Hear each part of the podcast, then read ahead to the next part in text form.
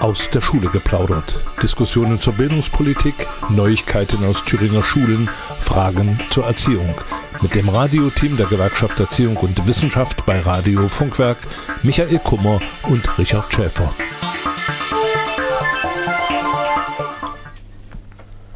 Ja, hallo, liebe Zuhörer. Ähm, heute aus der Schule geplaudert am Donnerstag, den 21. Mai.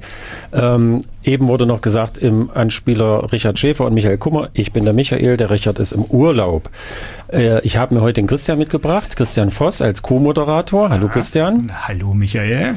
Er wird uns nachher noch einige Worte sagen zu einem spannenden Thema, nämlich Schulsozialarbeit. Was ist das eigentlich? Wie ist die Situation in Thüringen?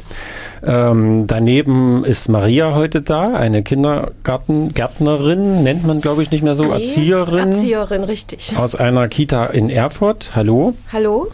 Und äh, ich freue mich ganz besonders, der Tino Gassmann ist heute da, Referent bei der Fraktion Bündnis 90 Die Grünen. Referent für was alles nochmal? Für Bildung, Jugend, Gleichstellung, Asyl und Migrationspolitik. Super. Hallo Tino. Grüß dich. Ja, und dann lassen wir, ach nein, ich wollte ansagen, was wir alles noch machen. Und zwar, wir werden über den Erzieherinnenstreik natürlich berichten. Das machen wir gleich nach der ersten Musik. Ähm, wird die Maria uns ein wenig darüber erzählen. Und der Tino lässt uns mal ein wenig hinter die Kulissen des Landtags blicken. Wie läuft das eigentlich im Bildungsbereich zumindest?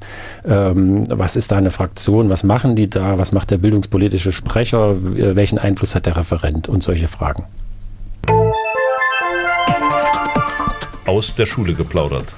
als Podcast zu hören unter www.podcast.de und www.gew-thüringen.de. Aus der Schule geplaudert heute mit meinen Gästen äh, Christian Voss, Co-Moderator und Gast, ähm, äh, mit Maria, wir hatten sie kurz vorgestellt, und Tino. Und wir wollen beginnen äh, mit dem derzeit in allen Medien ähm, präsentierten Streik der Erzieherin. Da so steht es zumindest immer drüber. Also der Erzieherinnenstreik, Klammer auf, Kita, Klammer zu. Das trifft zumindest für Thüringen nur teils zu, ähm, weil nämlich auch ganz viele Kommunalbeschäftigte an den Horten arbeiten, an den Grundschulhorten. Die streiken auch, aber nicht nur die, sondern es sind eigentlich alle Beschäftigten aufgerufen zum Streik, die nach dieser ähm, Entgelttabelle, die nennt sich SUE, Sozial- und Erziehungsgeldtabelle, äh, bezahlt werden. Äh, die sind zum Streik aufgerufen, also auch äh, beschäftigt an Jugendämtern, Jugendhilfeeinrichtungen zum Beispiel. Die davon aber meistens gar nichts wissen. Warum? Keine Ahnung, als ich äh, gestern in Jena war, haben die äh, Schulsozialarbeiter davon nichts gewusst, dass die auch davon betroffen sind. Die sind ja auch in der S-Tabelle. Okay. Ähm, wenn man bei den Institutionen organisiert ist, die sich mit Arbeitnehmervertretungen auskennen, äh, dann kriegt man sicherlich schneller Informationen. Also das soll jetzt nicht nur die GEW sein, es ist auch Verdi oder andere Arbeitnehmervertretungen. Ähm, der Stand der Dinge ist folgender. Ähm, es wird unbefristet gestreikt seit dem 8. Mai. Äh, die Arbeitnehmer, äh, Arbeitgeberseite hat bis jetzt kein ernsthaftes Angebot zu einer deutlichen Aufwertung äh, der äh, Erzieherinnen-Eingruppierung vorgelegt. Äh, dabei ist es geblieben und es wird jetzt regional verschieden gestreikt in den Bundesländern. Es gibt wechselnde Regionen oder Ausweitungen etc. In Thüringen war der Schwerpunkt bis jetzt in den vier Städten Gotha, Erfurt, Weimar und Jena und drei Landkreise sind auch aufgerufen worden, Wartburg-Kreis, Gotha und Weimarer Land. Ähm, heute waren die Streikversammlungen in Erfurt und in Jena. Das waren circa in der Summe circa 200 bis 300 Beschäftigte, die sich dort versammelt haben. Ähm, so ist der Stand der Dinge und morgen wird weiter gestreikt. Wir haben dazu auch schon aufgerufen bzw. informiert als Gewerkschaft. Ja, und dann wird man sehen, was über Pfingsten passiert, ob es ein ernstzunehmendes Angebot gibt. Ähm, und wir haben hier im, Gas, äh, im Studio heute als Gast die Maria aus einer Kindertagesstätte in Erfurt.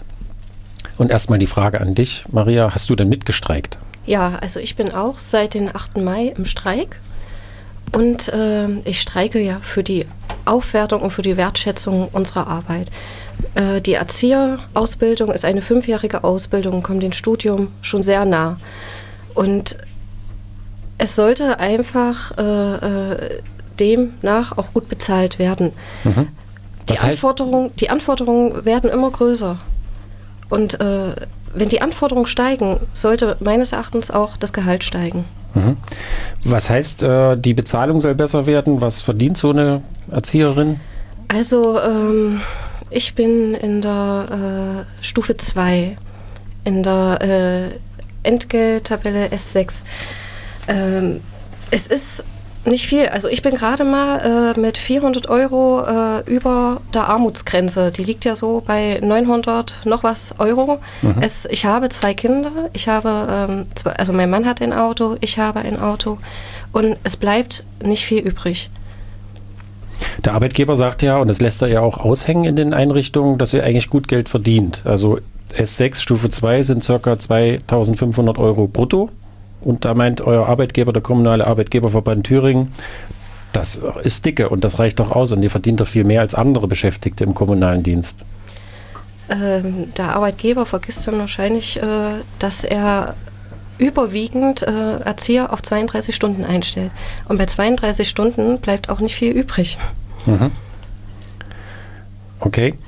Ähm, was auch zu beobachten war, war, dass äh, Zahlen äh, publiziert wurden mit 4.700 Euro. Das waren die Kindergartenleiterinnen genau. nach 17 Dienstjahren an den ganz großen Einrichtungen. Und zwar mehr als 180 Kinder waren das, mhm. glaube ich. Wie viele Kinder habt ihr in eurer Einrichtung? Wir haben 160 Kinder. Gut, also fallt ihr da schon mal gar nicht drunter? Okay. Das sind, glaube ich, auch nur eine Handvoll in ganz Thüringen, die da überhaupt reinkommen in die 180 Kinderzahl. Mhm. Das ist ein schönes Zahlenbeispiel immer. Wie ist denn sonst die Arbeitssituation? Was, äh, was ist denn mit dem Personalschluss? Also wie viele Erzieher, äh, wie viele Kinder kommen auf einen Erzieher zum Beispiel oder eine Erzieherin? Also ähm, bei mir ist es so, wir sind äh, drei Erzieher momentan in einer Gruppe. Äh, wir haben die kleinste Gruppe, das heißt von zwei bis vier Jahre. Mhm. Und sobald äh, das letzte Kind äh, drei Jahre wird, sind es nur noch zwei Erzieher. Und da kann es auch schon mal vorkommen und ist auch schon öfter vorgekommen, dass wenn äh, eine Erzieherin krank wird und die andere ist in Urlaub, dann ist man eben auch mal schnell alleine mit 20 Kindern. Und ähm, kann man da den ambitionierten Bildungsplan einhalten? Nein. Bei 20 nein. Kindern? Was macht man dann mit, mit 20 Kindern gleichzeitig? Mit 20 Kindern rotiert man. Man ist äh, die ganze Zeit von, äh, sobald man den Fuß reinsetzt im Gruppenraum, bis äh, wenn man rausgeht aus äh, der Arbeit, äh, unter Stress. Man rotiert nur noch, man äh, kann gar nicht mehr klar denken, also überhaupt nicht mehr nach Bildungsplan arbeiten. Mhm. Man ist nur noch einfach an, an der Abfertigung. Also der Bildungsplan, ähm, den findest du aber gut. Der ist gut, genau. Und äh, meine Kollegin hat auch schon gesagt zu mir, äh, sie würde gerne gut arbeiten, auch nach Bildungsplan arbeiten, aber das lässt einfach die äh, Arbeitssituation des, mit den Personalschlüssel nicht äh, ja, gehen. Los. Mhm. Aber bei, bei einem Schlüssel von 1 zu 3 wäre es möglich, theoretisch individuell auf die Kinder auch einzugehen.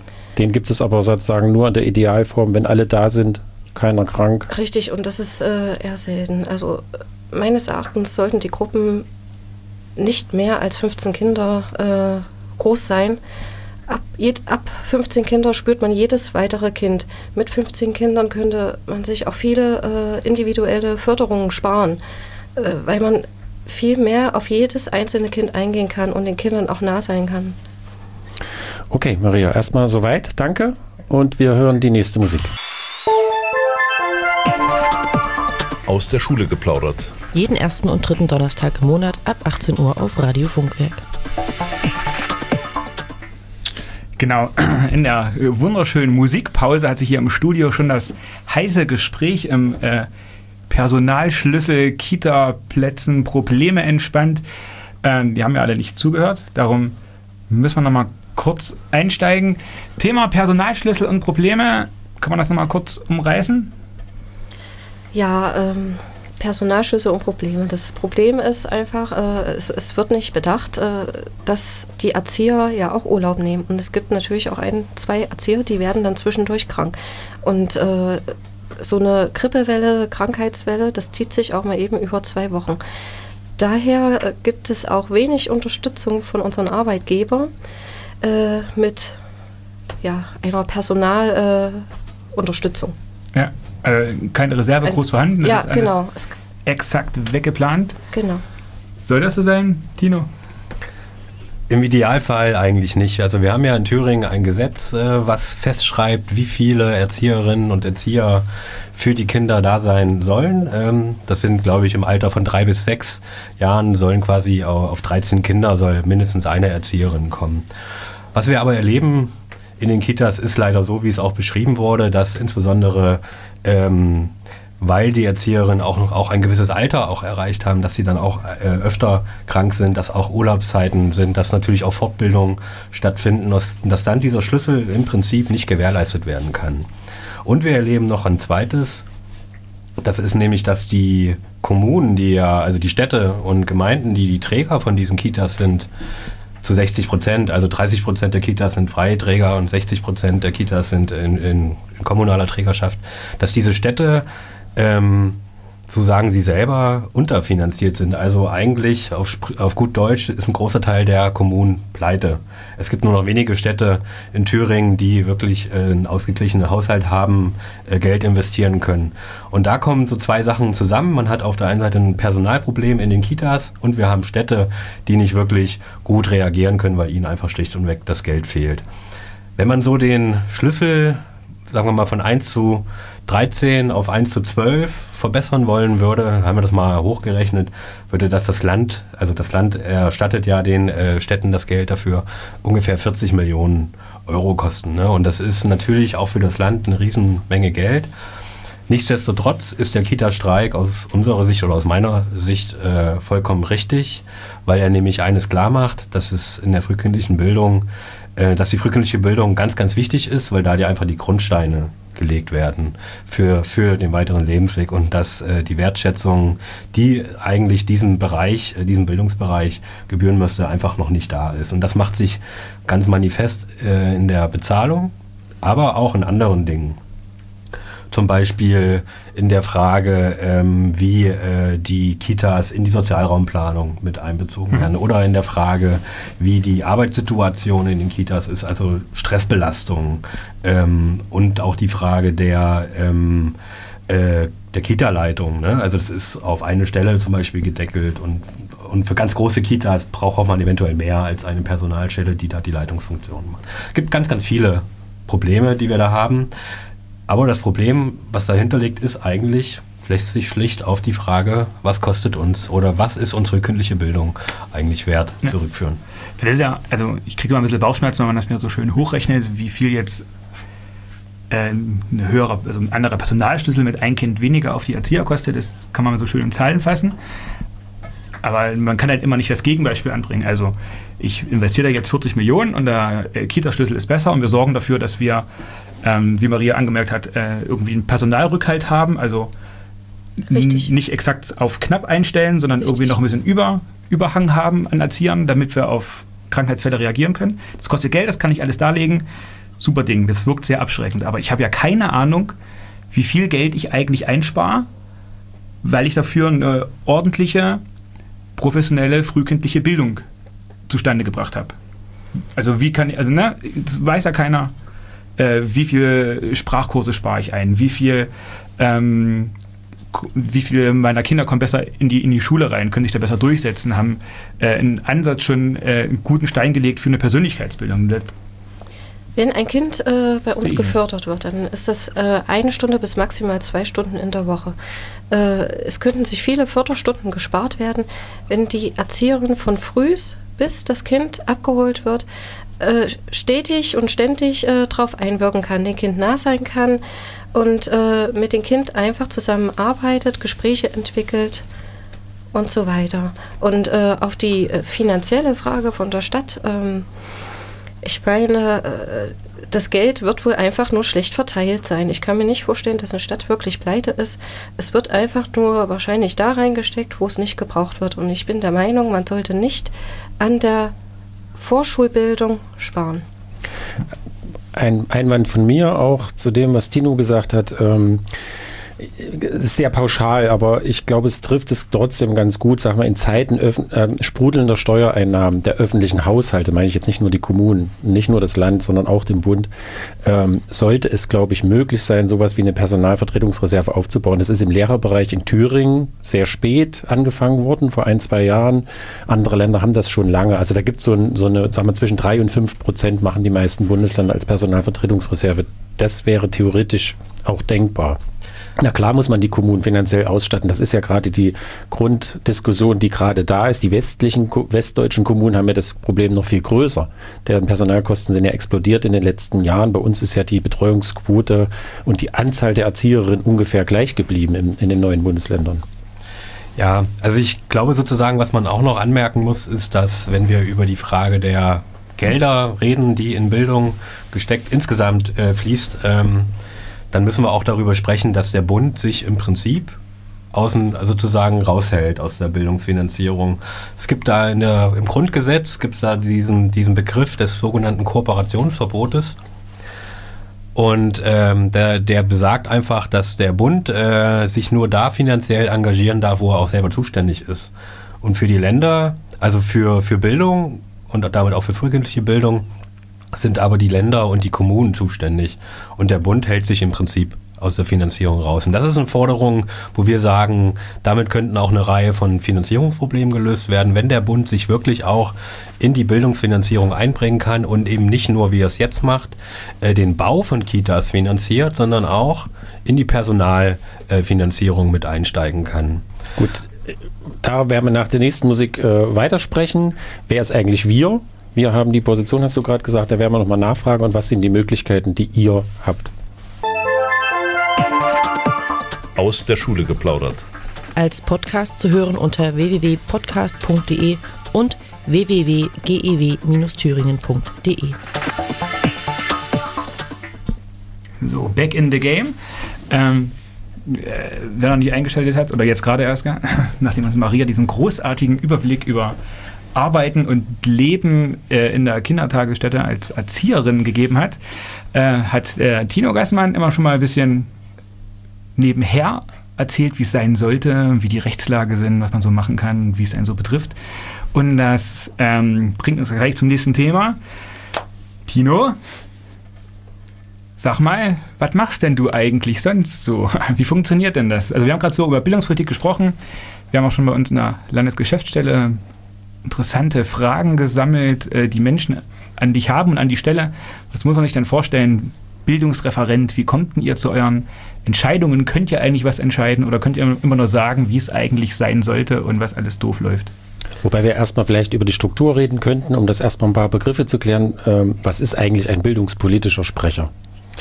Ja, also ich bin ja also ich arbeite bei den bei der Grünen Landtagsfraktion. Äh, das sind sechs Abgeordnete, also sind sehr klein. Es sind insgesamt, ich glaube, 91 äh, Abgeordnete im Landtag äh, und sechs davon gehören den Grünen an. Und jeder von diesen Abgeordneten ist für bestimmte Themenbereiche zuständig. Und wir haben im Landtag haben wir 13 Fachausschüsse, die sich mit den un unterschiedlichen Themen beschäftigen oder elf, ich glaube es sind elf, elf Fachausschüsse. Ähm, zwei, zwei sind aber noch in Planung oder also gibt ja noch die Untersuchungsausschüsse, die dazukommen. Und ähm, diese Ausschüsse beschäftigen sich mit bestimmten Themen. Also zum Beispiel der Bildungsausschuss beschäftigt sich mit dem Thema Bildung, Jugend und Sport. Und äh, diese Themen sind in etwa genauso aufgeteilt wie die äh, Ministerien der Landesregierung.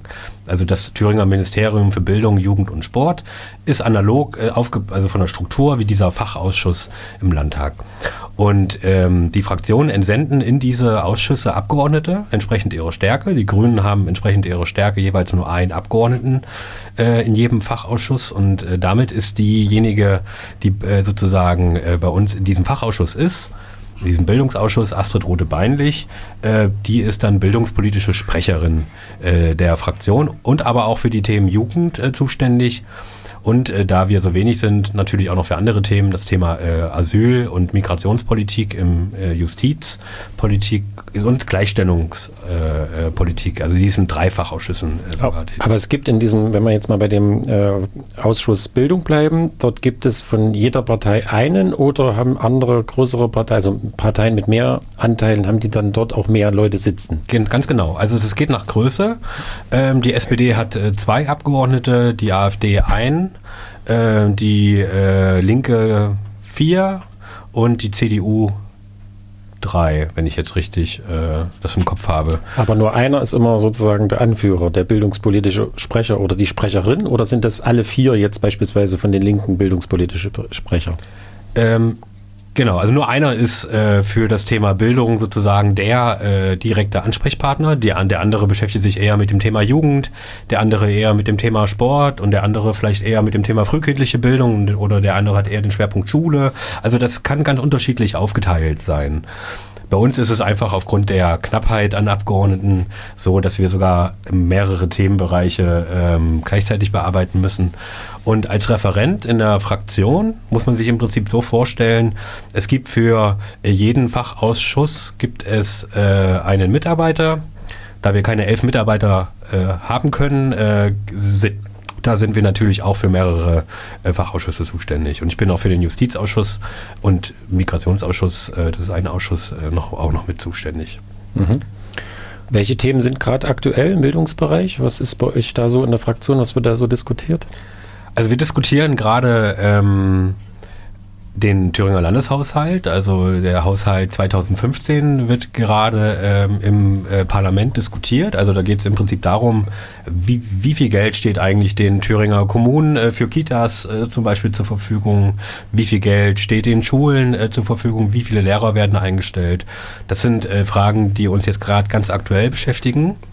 Ähm, ansonsten beschäftigen wir uns auch langfristig mit Themen, die wir uns vorgenommen haben im Koalitionsvertrag, kann man diese Themen nachlesen. Für den Bildungsbereich sind das zum Beispiel Themen wie das äh, kostenfreie äh, Kita-Jahr äh, oder auch äh, Themen wie äh, die Überarbeitung von dem Thüringer Schulgesetz.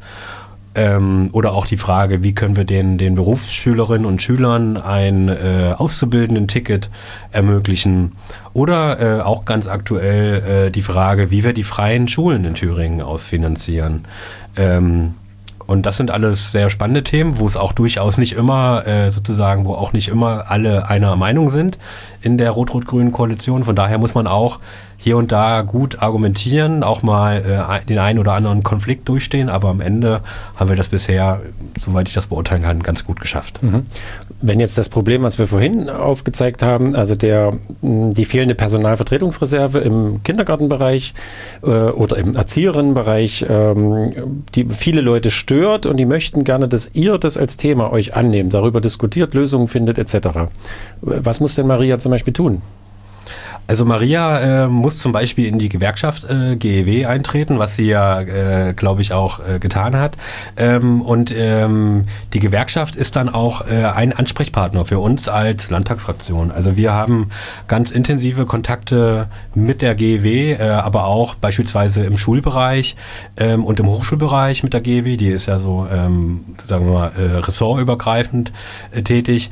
Äh, wir haben aber auch Kontakt mit beispielsweise Thüringer Lehrer, äh, das Thüringer Lehrerverband ähm, oder dem ähm, Beamtenbund, äh, dann gibt es eine Vertretung für die Menschen, die in den Schulämtern arbeiten. Es gibt unterschiedlichste Strukturen, äh, die die Interessen äh, der Menschen vertreten. Und mit diesen Interessenvertretern haben wir als Fraktion natürlich ständig äh, Kontakt und wir suchen auch den Austausch. Ähm, es kann aber auch sein, dass sich die Menschen also die Erzieherin und Erzieher, also Maria, die könnte sich auch per E-Mail an uns wenden und schreibt und schreibt äh, mir eine E-Mail, Tino, sag mal, ich würde mich gern mal mit Astrid und dir treffen, um mal Probleme in der frühkindlichen Bildung zu diskutieren. Und dann, wenn das terminlich passt, dann setzen wir uns zusammen, diskutieren das. Und wenn daraus eine parlamentarische Initiative entsteht, ähm, dann ähm, das ist schon oft vorgekommen, dass, dass einfach Menschen, die äh, irgendwo eine Problemsituation haben und sagen, hier, ich komme hier nicht weiter, könnt ihr denn was über den Landtag vielleicht versuchen zu tun? Ähm, die können sich gerne an uns wenden und wir äh, versuchen dann unser Möglichstes. Gut, Bei der nächsten Musikpause könnt ihr ja eure Privatnummern mal tauschen. Und äh, nach der Musik können wir ja darüber reden, was hat eigentlich der Landtag in, auch in seiner jetzigen Zusammensetzung überhaupt für Möglichkeiten? Hat er bessere als vielleicht noch letztes Jahr oder schlechtere? Wie könnt ihr als Landtagsfraktion äh, Bewegung in die Bildungspolitik bringen? Aus der Schule geplaudert, heute am Donnerstag, den 21. Mai. Studiogäste Maria, Kinder, äh, Erzieherin aus Erfurt, ich sage es immer wieder falsch, Christian Gast und Co-Moderator. Wir kommen noch zum Thema Schulsozialarbeit und Tino Gassmann, Referent für ganz viele Sachen, unter anderem Bildung bei der Fraktion Bündnis 90 Die Grünen. So, und wir sind ein bisschen in das Gespräch eingestiegen, wie das eigentlich aufgebaut ist. Was macht ein bildungspolitischer Sprecher? Was macht der Referent? Ähm, wie ist das verteilt? Und wir wollten zu dem Thema kommen, ähm, welche Einflussmöglichkeiten ihr eigentlich, ihr als Fraktion bei einem bildungspolitischen Thema als Beispiel habt. So, und da ist es nun so, dass das natürlich eine Spezifik aufweist. Es gibt nur eine Stimme Mehrheit als Regierungsmehrheit einer Koalition aus drei Parteien und du bist in einer Fraktion, die Teil ähm, dieses Dreierkonstruktes ist. Tino, erzähl doch mal, ähm, welche Möglichkeiten gibt es da? Ist das speziell, ist das anders als, wie habt, verhaltet ihr euch anders als letztes Jahr vor der Landtagswahl? In der Tat ist es so, dass wir uns schon äh, als Fraktion in, in einer regierungstragenden äh, Rolle äh, gerade befinden. Also eine Stimme Mehrheit, du hast es gesagt. Ähm, das heißt natürlich, dass jeder einzelne Abgeordnete aus der, äh, aus der rot-rot-grünen Koalition natürlich dann auch entsprechend entscheidend ist, wenn es im Landtag zur Abstimmung kommt. Das heißt, wenn einer unzufrieden ist und sagt, hey, was ihr hier miteinander äh, verhandelt habt äh, unter den drei Parteien, gefällt uns, gefällt mir nicht, stimmen dagegen, dann haben wir ein Problem. Und das führt natürlich dazu, dass wir innerhalb der Koalition sehr intensiv äh, verhandeln und diskutieren müssen, wenn, äh, wenn äh, Themen anstehen. Und ähm, ich will vielleicht nochmal vergleichen, wie das war, als die Grünen noch in der Opposition waren, also in der letzten Legislatur. Da war es so, wir hatten auch sechs Abgeordnete. Ähm, äh, Astrid Rodebein, ich war auch bildungspolitische Sprecherin, ich war auch der Referent für Bildung. Und da haben Astrid und ich und natürlich die Grünen, äh, die auch mit, mit dem Thema Bildung verbunden sind, natürlich auch GW und so weiter, haben wir uns oft getroffen und haben uns Themen überlegt, die wir jetzt in, in den Landtag einbringen wollen, haben das relativ easy äh, gemacht und in den Landtag eingebracht, äh, haben damit auch immer die Regierung ein bisschen vor uns hergetrieben, haben ganz viele kleine Anfragen gestellt zu Problemen, die es im Land gibt, haben ähm, haben auch äh, Fachgespräche wirklich zu problematischen Themen äh, geführt und konnten damit wirklich auch die Regierung vor uns hertreiben. Ähm, das war auch sehr einfach. Jetzt ist es so, jetzt befinden wir uns in einer Dreierkonstellation in der Regierung. Das heißt, wenn wir jetzt äh, aktiv werden äh, wollen im Parlament mit einem Antrag zum Beispiel, dann machen wir das nicht mehr als äh, Grüne alleine, sondern wir stellen Anträge gemeinsam mit SPD und Linken. Und bevor wir sozusagen gemeinsam Antrag stellen müssen, wollen, äh, dann müssen wir uns natürlich mit den äh, Menschen äh, zusammensetzen und gemeinsam beraten, wie dieser gemeinsame Antrag aussehen kann. Und das ist mit viel mehr Diskussionen und mit viel mehr Aushandlungsprozessen verbunden, macht aber auch eine Menge Spaß, wenn man einfach viel vielmehr auch, auch die, äh, äh, die anderen Sichtweisen auf Themen kennenlernt. Und äh, wir haben ja im Koalitionsvertrag ganz viele Themen vereinbart, habe ich ja vorhin schon gesagt. Und ähm, von daher ist so eine Grundrichtung, eine gemeinsame Grundrichtung ist da. Selbstverständlich gibt es bei jedem Thema unterschiedliche Perspektiven und Interessen und die müssen immer wieder ausgehandelt werden. Von daher ist es jetzt schon einfach anspruchsvoller. Also vorher war es einfach sehr einfach. Man hat die Dinge für sich in seiner Fraktion selbst ähm, äh, sich, sich überlegt und jetzt muss man immer noch mit SPD und Linken gemeinsam das aushandeln. Und natürlich die eigene Fraktion muss auch noch mitgenommen werden. Man kann nicht einfach sagen, die, die Bildungspolitiker machen mal, sondern wenn äh, beispielsweise der Umweltpolitiker bei uns in der Fraktion sagt, hey, was ihr da miteinander vereinbart habt, das passt mir jetzt auch nicht so, dann müssen wir mit dem natürlich auch reden. Mhm. Äh, für die Zuhörer ganz kurz, immer was hier so scheppert, das ist übrigens, wir haben einen fünften Gast im Studio, ein Hund namens Bella. Bella, hallo Bella. Ähm, bleiben wir mal bei dem Beispiel Personalvertretungsreserve in Kindertageseinrichtungen und Horten. Nee, Horten, lass mal raus, in Kindertageseinrichtungen. Wenn ihr, da, Maria kommt zu euch und noch 500 andere Erzieherinnen überzeugen euch als Fraktion und vielleicht die anderen beiden Fraktionen auch noch von Rot-Rot-Grün. Und dann, Wie kommt es zu einer besseren Personalvertretungsreserve? Müsst ihr dann mit dem Bildungsministerium erst verhandeln, sprechen oder könnt ihr eigene Gesetzesinitiativen starten? Wie läuft das? In der Tat ist es so, dass wir natürlich auch ganz eng mit dem Bildungsministerium äh, in Kontakt sind. Das Bildungsministerium wird ja von Birgit Klaubert äh, geführt, ist eine Politikerin der Partei Die Linke, ähm, die auch lange mit uns im Landtag zusammengearbeitet hat in der letzten Legislatur. Und ähm, wir werden als äh, gemeinsam regierungstragende Fraktion ähm, mit SPD und Link natürlich nichts äh, machen, ähm, wo das Bildungsministerium äh, von vornherein sagt, Leute, das geht so nicht. Also es, es ist natürlich so, dass man sich innerhalb einer Regierung und die Fraktionen im Landtag, die die Regierung tragen, also man muss sich das wirklich so als, als gemeinsames Konstrukt vorstellen, dass man dann Dinge nur gemeinsam voranbringen kann. Und wenn Maria jetzt kommen würde und sagen würde, und mit ganz vielen anderen, ähm, die sozusagen den Kita-Streik im Moment äh, machen und äh, ähm, wir im Landtag wirklich dann äh, auch äh, erkennen, äh, dass wir hier was tun müssen und natürlich auch die Finanzen dafür hätten, dann würden wir das Kita-Gesetz entsprechend ändern. Das Problem natürlich ist, ähm, das hatte ich ja anfangs schon erläutert, dass wir ganz, ganz viele unterschiedlichste Projekte haben, die das Land eine ganze Menge Geld kosten und der Bund sich aus der Finanzierung raus, raushält. Sodass wir, also ich kann es jetzt nur von Seiten des Landes sagen, dass wir natürlich die Personalschlüssel in den Kitas verbessern wollen, dass wir das aber nur hinkriegen, wenn wir von, vom Bund wirklich auch mehr Gelder in den Bildungsbereich, also äh, für den Bildungsbereich bekommen. Und ähm, es gibt dann noch ein zweites Projekt, was wir da sozusagen im Bereich der frühkindlichen Bildung voranbringen wollen. Das ist das Thema kostenfreies Kita-Jahr. Darauf haben sich SPD, Linke und Grüne in den Koalitionsverhandlungen äh, verständigt. Das soll ab 2000, ich glaube spätestens ab 2017, 18 soll das Kita-Jahr aufkommen. Ähm, auch das wird das Land ähm, eine richtig große Stange Geld kosten. Man kann natürlich diskutieren, was ist besser? Investitionen in die Personalschlüssel oder der Einstieg in die Kostenfreiheit in der Bildung? Da kann man durchaus unterschiedlicher Meinung sein. Da schlagen auch zwei Herzen in meiner Brust, muss ich ganz klar sagen. Ähm, am liebsten würden wir gerne beides machen, ähm, aber wie das so ist in der Politik, es gibt sehr, sehr viele äh, Interessen, die und man kann jeden Euro nur einmal ausgeben. Ähm, von daher nochmal der Hinweis, wenn wir wirklich mehr Geld in Bildung insgesamt in Deutschland investieren müssen, dann könnten wir diese Investition auch angehen. Mhm. Äh, kostenfreies Kita-Jahr, da würde ich Maria mal fragen, was hältst du denn als Fachfrau davon? Ja, ist schwer zu sagen. Also äh, auf, der einen Seite äh, auf jeden Fall positiv. Es kommen, äh, es ist jedem ermöglicht, äh, die Kinder in die Kita zu bringen. Wiederum ähm, den Eltern, denen es nicht ermöglicht ist, also es gibt ja nun mal die Berechnung äh, der, der Betreuungs, äh, des Betreuungszuschusses, was die Eltern äh, bezahlen. Und äh, ja, es, es, es kann jeder das bezahlen, was er auch wirklich kann.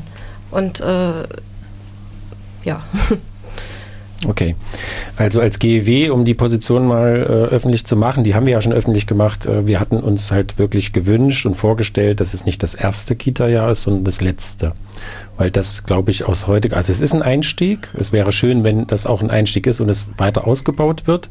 Aber noch besser wäre es gewesen, wenn es das letzte Kita-Jahr gewesen wäre, weil nämlich gerade dann, wenn diese APC-Kurse oder wie auch immer sie genannt werden vor der Schule anfangen, das ist machen wir noch wichtiger als das erste Jahr mit vielleicht mit eins oder zwei. Hm, also nur vielleicht nochmal aus grüner Sicht, also für Windows 90 Gründen. Ähm, also wir sagen, es soll das Jahr sein, das erste Jahr, wo die Eltern sich entscheiden, das Kind in die Kita zu geben. Das kann auch das letzte sein. Also wenn Eltern sagen, ich möchte mein Kind die ersten fünf Jahre zu Hause behalten und will es nur das letzte Jahr äh, in die, in Kita geben, dann wäre das, wär das das erste Jahr. Oder wenn sie mit drei, äh, mit zwei oder drei Jahren entscheiden, dann wäre das das entsprechende Jahr. Also die Wahlfreiheit der Eltern war uns da entsprechend wichtig. Allerdings hat das natürlich auch einen Charme, wenn man sagt, das letzte, dass man wirklich das Vorschuljahr kriegt. Es hat auch einen Charme, wenn man sagt, das erste, weil man dann die Eltern anreizt, sein Kind früher in eine Kita zu geben. Es gibt Studien, die äh, zeigen, dass je früher man ein Kind, äh, sein Kind in eine Kita bringt, dass dann die Bildungsergebnisse äh, im, im, in der Schullaufbahn entsprechend besser werden. Ähm, von daher hat alles seine Vor- und Nachteile. Ähm, und man muss mal schauen, welches Modell wir dann am letzten Endes in Thüringen äh, finden. Muss auch, auch eins sein, was für die Kommunen, für die Städte und Gemeinden praktikabel ist, für den Verwaltungsaufwand nicht so hoch machen. Ähm, und es muss bezahlbar sein, auch fürs Land. Ähm, wir entlasten natürlich nur die Eltern, die auch äh, Kita-Gebühren bezahlen. Viele Eltern äh, die, die sich das nicht leisten können oder die Sozialleistungen beziehen, da wird das äh, Geld ja, also das, äh, die Gebühren von der Sozialbehörde übernommen. Mhm. Ein Bereich, in dem die Finanzierung auch deutlich ausgebaut werden wird und werden muss, ist die, der Bereich der Schulsozialarbeit. Ähm, das ist unser letztes Thema. Dazu kommen wir nach der nächsten Musik. Aus der Schule geplaudert. Als Podcast zu hören unter www.podcast.de und www.gew-thüringen.de. Genau, äh, willkommen zurück. Wir mitten im Bildungsgespräch.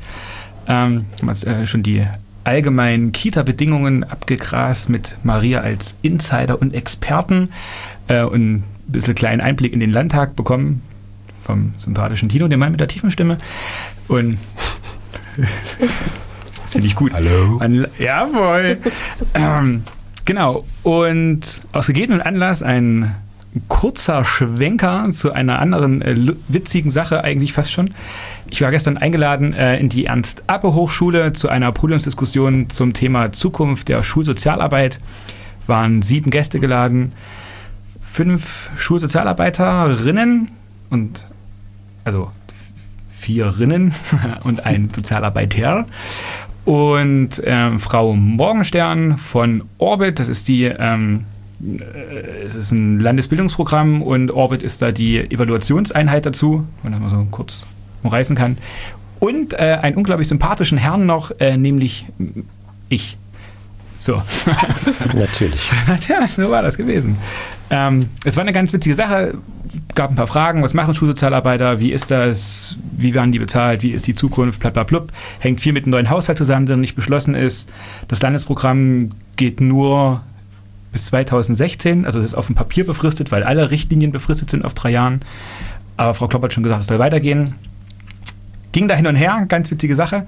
Und wir kamen dann irgendwann so auf die Frage, fühlen sich Schulsozialarbeiter eigentlich gewertschätzt in ihrer Arbeit? Und ähm, die sind auch in der S&E-Tabelle, sind mit der S11, haben die eine relativ gute Eingruppierung, ziemlich weit oben, leiden aber so unter diesen ganzen Krux, diese, diese Tariftabelle im Allgemeinen hat. Also während Lehrer zum Beispiel nach 15 Jahren ihre oberste Stufe kriegen, habe ich das im SE eben erst nach 17 Jahren, zwei Jahre mehr. Wo die herkommen, weiß keiner. Ist halt so. Ähm, beim Arbeitgeberwechsel darf der neue Arbeitgeber dich in deine Erfahrungsstufen zurückstufen, je nachdem, was du für einen Abschluss hast. Die haben studiert, dann kann der Arbeitgeber also sagen, beim Wechsel, ich stufe euch wieder in die Erfahrungsstufe 3 ein. Auch wenn du schon vorher in der 6 warst, kann er dich wieder in die 3 einstufen. Und da gibt es halt keine Regel dafür. Scheint nicht logisch. Nee, logisch ist da ganz weit weg. Und wir haben das so ein bisschen erörtert und da kamen wir drauf, dass meine lieben Kollegen von der Schulsozialarbeit in der kompletten Runde nicht gewusst haben, dass der Streik nicht nur über die Kita-Erzieherin geht, sondern um alle Beschäftigten in dieser Tariftabelle S und E. Und das betrifft die eben auch. Und das war da überhaupt nicht präsent. Und ich habe dann so ein paar böse Fragen gestellt. Naja, muss das so sein? Gibt denn so, welche Sachen kotzen euch an und sowas? Da gibt es ja auch eine ganze Reihe von Sachen, die nie so cool laufen. Ähm, aber da kam ganz schnell dieses, naja, warum soll ich denn streiken? Das ist doch, ähm, ich habe doch eine Anerkennung von den Eltern und von den, äh, von den Schülern, die ich betreue und so. Also das, was man auch am Anfang viel von Erziehern gehört hat und Erzieherinnen. Die haben auch ein bisschen gebraucht, bis sie so in Rage gekommen sind. Jetzt sind sie da. Das ist gut so. Ähm, genau, und äh, da muss ich dir mal so die Lanze brechen zu, ich glaube, jeder soziale Beruf ist in dem persönlichen Umfeld anerkannt, egal ob du Krankenpfleger bist, ob du irgendwie Palliativ machst, Sterbebegleitung. Die Leute, die es betrifft, die du betreust und die Angehörigen, die sind immer zufrieden mit dem, was du machst.